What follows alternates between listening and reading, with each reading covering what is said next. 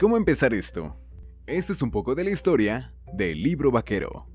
El libro vaquero es una historieta mexicana ambientada en el lejano oeste, más o menos a finales del siglo XIX.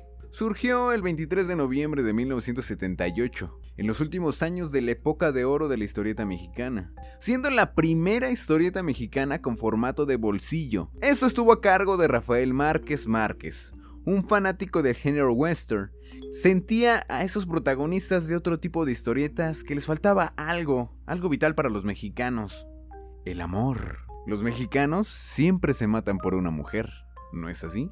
Las portadas, trazos a lápiz y tinta china, la caligrafía, aún siguen siendo hechas de forma artesanal, eso quiere decir a mano. El color de los interiores es realizado digitalmente. El título del primer ejemplar fue Racimo de Orca. En 1986, el libro vaquero llegó a imprimir más de millón y medio de ejemplares semanales. El primer número con que la publicación llegó a esta cifra fue titulado Luz Brillante. El libro vaquero no es el libro vaquero. El libro vaquero nunca ha sido solamente el libro vaquero. No es tan antiguo ni tan sexual como lo recordamos, y eso no es para hablar poco de él está por mérito propio en lo más profundo de la cultura mexicana, desde exposiciones en Praga, Barcelona y París. La característica principal del libro vaquero es el elemento romántico y erótico de sus historietas. El libro vaquero siempre ha puesto la mujer en el centro de cada libreto, convirtiendo a los fríos cowboys en románticos vaqueros que siempre están dispuestos a morir por el honor de su dama. Humildemente es el libro más vendido de la historia de nuestro país, un estimado conservador calcularía más de mil millones de ejemplares vendidos, 25 millones cada año, a lo largo de 40 años.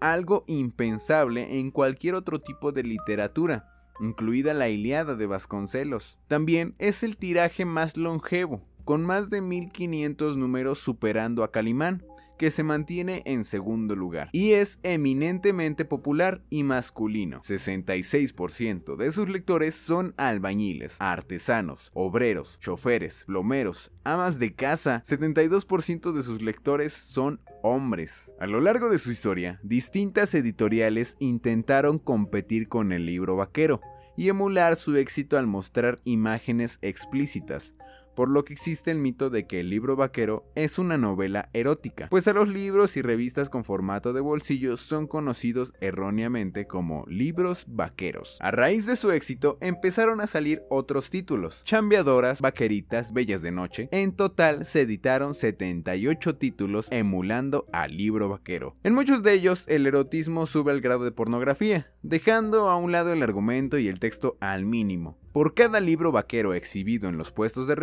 existen todavía 15 títulos con pornografía. Las protagonistas son mujeres de trabajos populares, trabajadoras domésticas, enfermeras, tenderas, etcétera, etcétera. Y los hombres, barrenderos, chicos de vecindad, con un toque similar al de Luis de Alba. Los otros títulos pasaron de largo sin mayor gloria aunque gracias a ellos, en cierta parte, el libro vaquero adquirió su aura de sexualidad. Y claramente, el libro vaquero todavía está mal visto por la buena sociedad, pero no tiene nada explícito sexualmente hablando, tan solo con pequeñas pinceladas de erotismo para engatusar, sobre todo en la portada.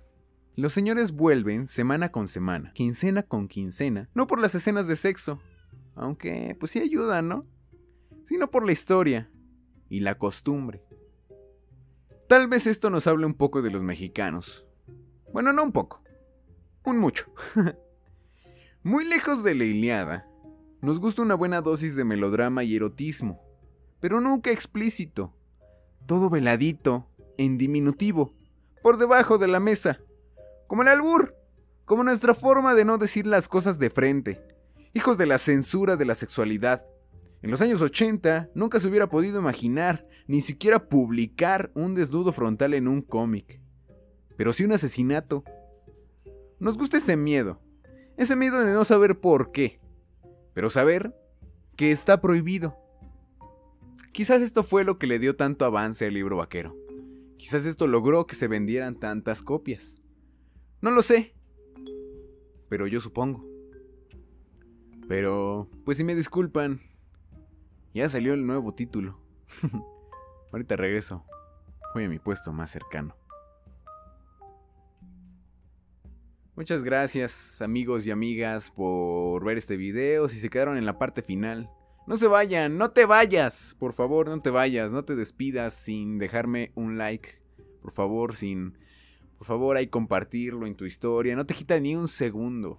Ya sé que sueno como youtuber genérico, pero pues apenas voy empezando y me ayudaría muchísimo esta pequeña ayuda que tú me podrías hacer. No te cuesta nada nada. Y si de paso te puedes pasar por mis redes sociales, que acá abajo voy a estar dejando mi Instagram, mi Facebook, mi YouTube, mi todo, pues me sirve también si te quieres pasar por ahí. Este programa también va a estar disponible en Spotify por si no te cargan los videos.